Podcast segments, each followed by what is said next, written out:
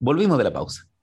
Bueno, el primer tema es esto respecto a las predicciones de, del Economist. Si uno ve, el, eh, no es un diario, esto es una revista, el Economist 2021, en sus proyecciones, aparecía una maquinita de tragamonedas donde habían distintos iconos y entre eso aparecía un monito con, con eh, barbecho, ¿cierto? Con mascarilla y un bichito del COVID. Entonces las proyecciones de lo que se venía en, ese, en, en esa proyección. Pero este año ya salieron las proyecciones para el próximo año, el 2022. Entonces vamos a revisar con José Luis las proyecciones. Vamos a ir eh, nombrándote a José Luis y yo te voy pidiendo tu opinión. Esto lo basamos en, un artículo que sacó las últimas noticias. ¿eh? No, no hemos accedido todavía al, texto completo de Economist, así que aquí está bien desglosado. Lo primero que dicen es que los humanos deseamos volver a socializar, pero el trabajo a distancia básicamente se quedará igual. Habrá espacios para juntas digitales, nadie quiere vivir en el tráfico ni en la vorágine de información y trabajo otra vez.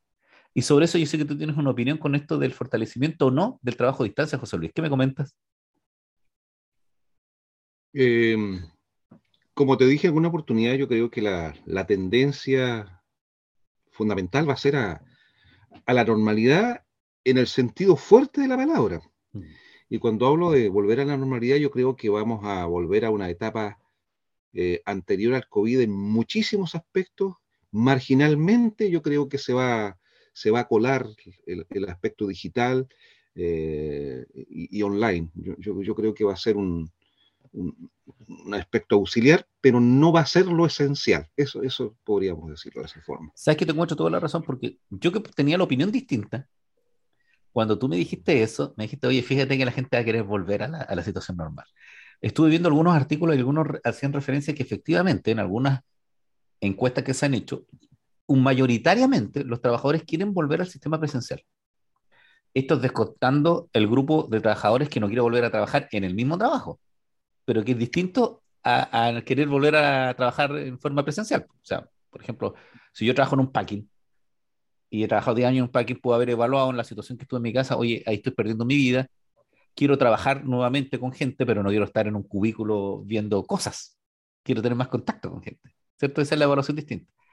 Pero sí, fíjate que hay bastantes estudios que están alertando de que efectivamente eh, la gente quiere volver a la, a la presencialidad y los, los empresarios quieren que se vuelva.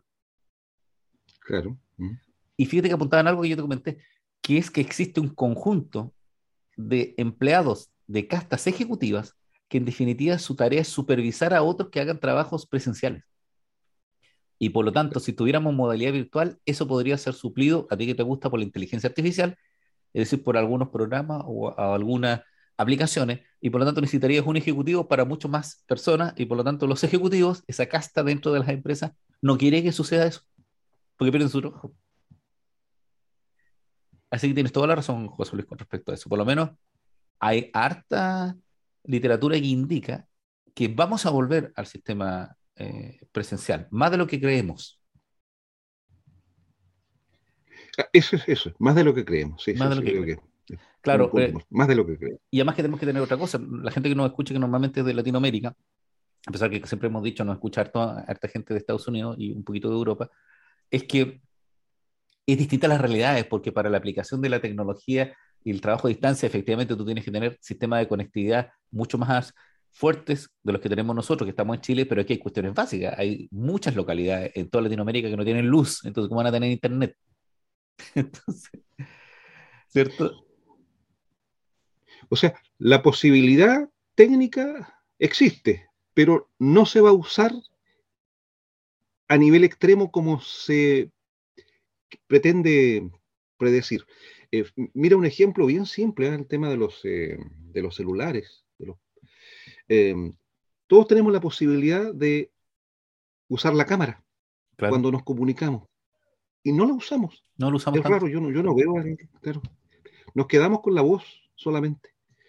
Sí, tienes razón en eso. Y de hecho, con el WhatsApp la gente está usando mucho el audio. Claro. ¿Cierto? Mira, más que la escritura. Más que la escritura. Respecto a esto, también el Economist dice, las oficinas cierran en un porcentaje altísimo y ese modelo trazado es retomado por tecnologías de vanguardia. Que es como lo mismo. O sea, sí, pero, o sea, sí vamos a ir hasta, hasta, ese camino, hoy estoy trabado, sí vamos a llegar a eso, pero no va a ser tan rápido como creíamos. Claro. ¿Cierto? Después algo que me llamó la atención que, tiene que ver con la hotelería y, te quería consultar con respecto a otra a otros rubros económicos. Claro, mira, dice, desaparecen por lo menos 50% de los hoteles de convenciones. Nunca regresan los viajes, congresos o reuniones de trabajo como eran, si es que se pueden hacer en línea. Entonces, ¿cuál es mi, opinión? A nivel del turismo, yo creo que sí, mira, es posible que desaparezcan algunas convenciones menores, pero hay convenciones que tenían otro objetivo más allá de reunir al grupo de profesionales o empresarios. Por ejemplo, te voy a hablar claramente de las convenciones médicas. Yo creo que las convenciones médicas es un quinto convención y el otro es divertimento que, son casi excusas que usan los grupos de médicos para tener vacaciones que no pueden tener por su régimen laboral. ¿Qué opináis tú?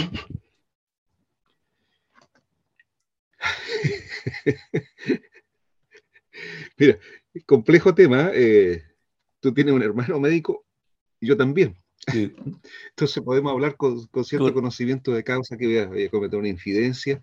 Eh, mi hermano abominaba de estas de estas eh, convenciones. De estas convenciones, perdón abominaba, dijo, no, era una tortura para él. Em, mira, pasa un poco en el tema académico, científico, yo creo que hay un poquito ahí de, de parafernálico, un poquito de, de, elementos festivos involucrados entre medio, yo creo que no, no, hay tanta... Casi trivial. Tanta, necesidad, claro. Sí. Casi que se junte la tribu para conversar y verse entre ellos. Claro, sí, sí, yo creo que hay algo de eso, de juntarse alrededor del, de la fogata. Es una excusa porque fíjate, José Luis, nosotros que vamos siempre a seminario y congreso, siempre somos los que terminamos estando en las sesiones. Porque el primer día inaugural, y eh, los amigos que han ido a congreso, el primer día inaugural está lleno. Como siempre se hace una cena de inauguración el día en la noche, ya el segundo día llegamos poco. Y si es en otro país o en otro lugar que no es tu domicilio, eh, ya la gente empezó a recorrer y llegan solo a la clausura. perfecto. Entonces, eh, no, yo creo que sí, va a haber una modificación. Tenemos claro, sí, que la, que eh, la hotelería va a sufrir cambio porque va a tener que vender seguridad, pero sin duda alguna, yo creo que hay un alto porcentaje de gente, de personas, que restringía sus ingresos, si no lo utilizaba en viajar porque tenía, según ellos, otras prioridades que hoy día está evaluando, oye, me podría haber muerto y no conocía el mundo. Y por lo tanto va a salir a viajar. Y eso implica fortalecer la hotelería. Sí. ¿Cierto? Sí. Después, mira, dice, las casas se vuelven más tecnológicas y adaptadas al trabajo diario. Muchas empresas se dedicarán a solucionar las necesidades de trabajar desde casa. Ahí sí yo creo que sí. Yo creo que había un, alto aumento de la tecnología domiciliaria. Eso sí, ¿verdad? Sí, claro. Sí, eso es indiscutible. Va a pasar eso. Ocurriendo y va a seguir ocurriendo, claro. Porque piensa tú desde, que, desde esa aspiradora, que a mí me da ese circulito aspiradora que es más que nada para hacer estos tipos de pisos. En mi casa yo no podría. Eh, pero se vende masivamente. cuando uno habla de tecnología, no es que uno tenga un robot en la casa. Es que mejora muchos, muchos procesos. Por ejemplo, la cocina de olla lenta que ya, que ya no es la cocina de presión, sino una cocina con un, con un sistema monitoreo computacional donde tú puedes hacer más de siete o ocho preparaciones, que en realidad es echar cosas a la olla y apretar botones nomás, ¿cierto? Claro, claro, sí. Eh, las cámaras digitales, el, el riego automático, eh, el manejo de, de, luces, eso está pasando. Eso está pasando, sí, sí, indudable eso. De hecho, piensa tú que, a mí me llama mucho la atención que nosotros tenemos, por ejemplo, en la casa mucha, mucho equipo con conexión Bluetooth, donde tú escuchas la radio en, otro extremo porque estás con tu celular. Y yo estoy haciendo la fuerza para comprar una, no están tan cara ahora, ¿eh? ampolleta, eh, ¿cómo se llama esta ampolleta? Le voy a decir digitales, pero está mal dicho.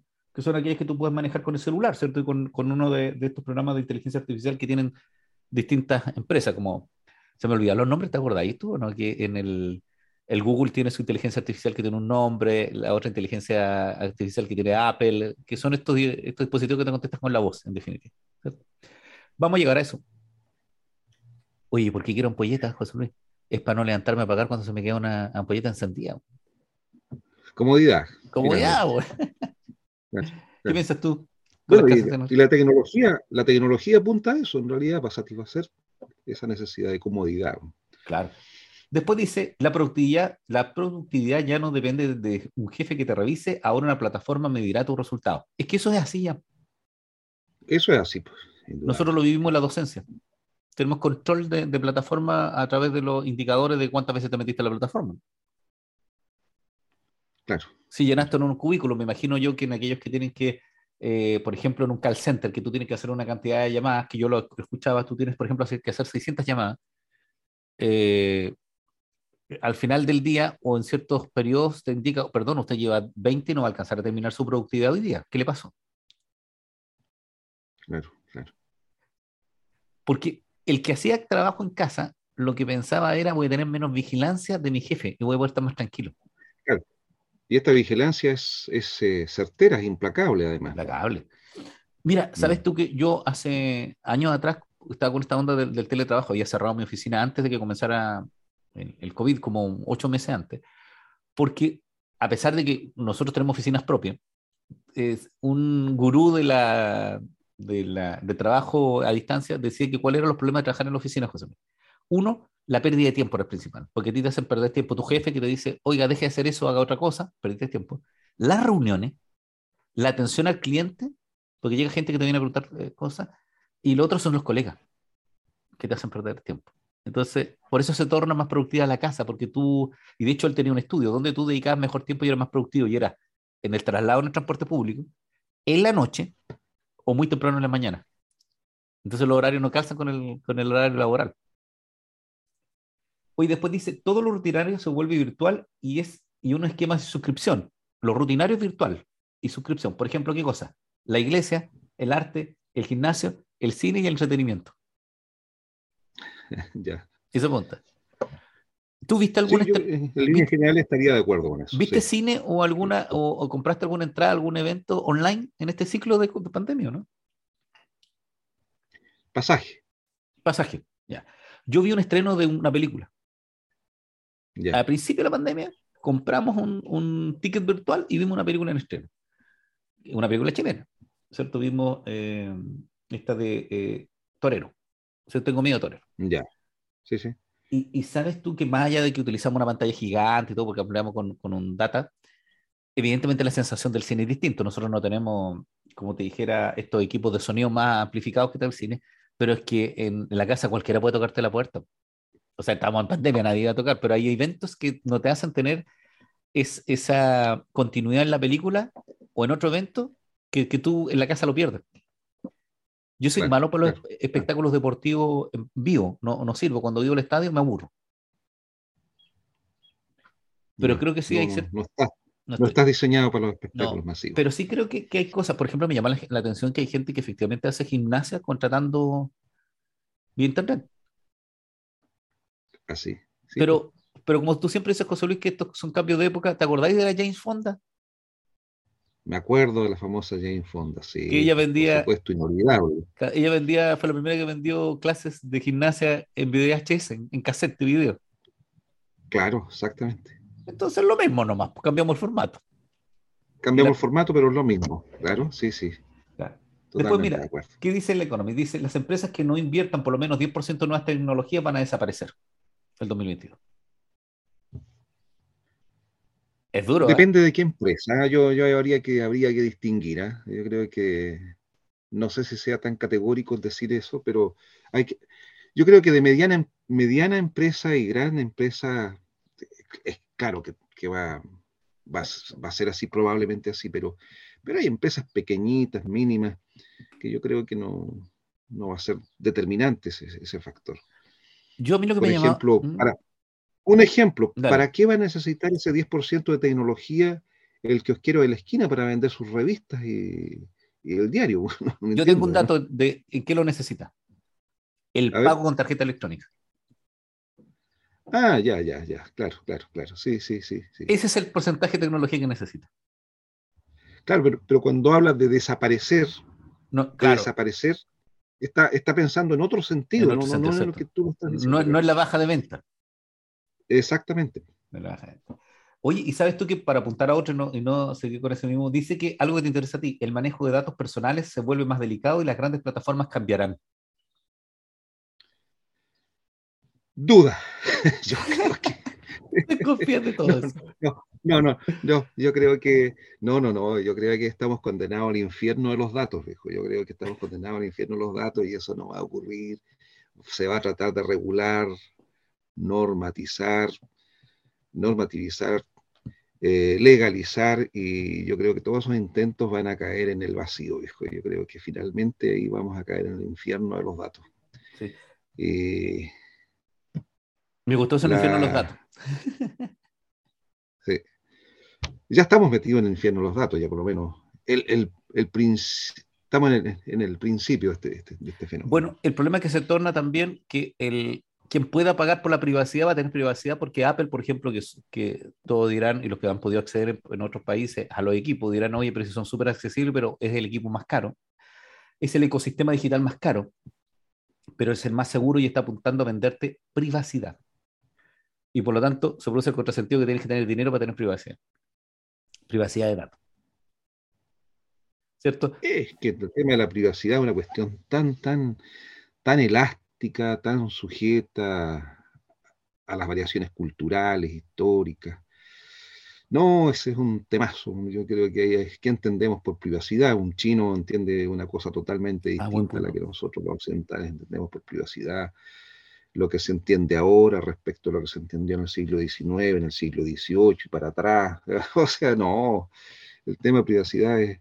El, concepto ya en sí mismo es un problema. Imagínate ahora metido, entremezclado con el tema de la identificación de los datos personales, no, una cosa complejísima. Oye, buen punto, es un problema cultural. Que estamos perdidos todos.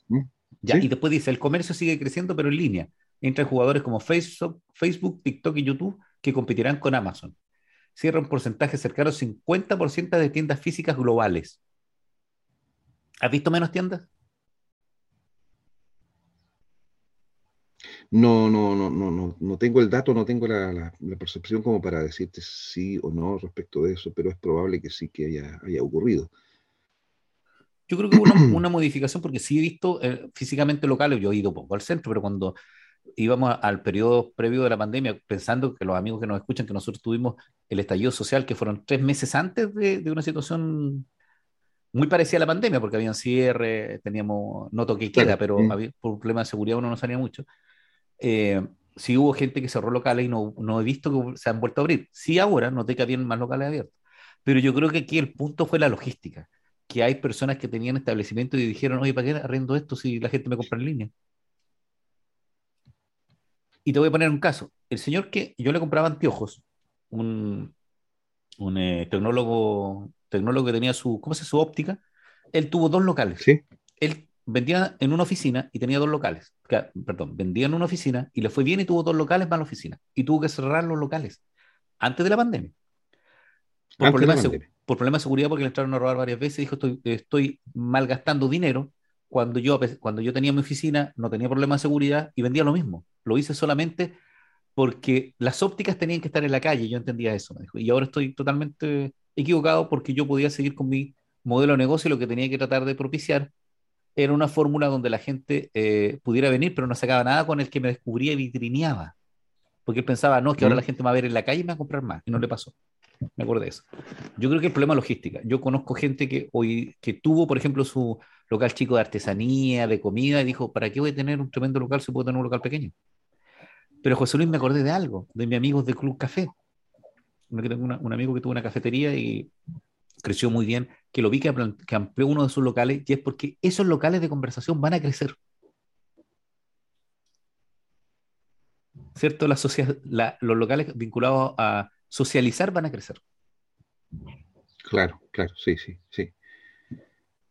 Porque, porque eso fue la activación que vimos nosotros de la gente reuniéndose, café.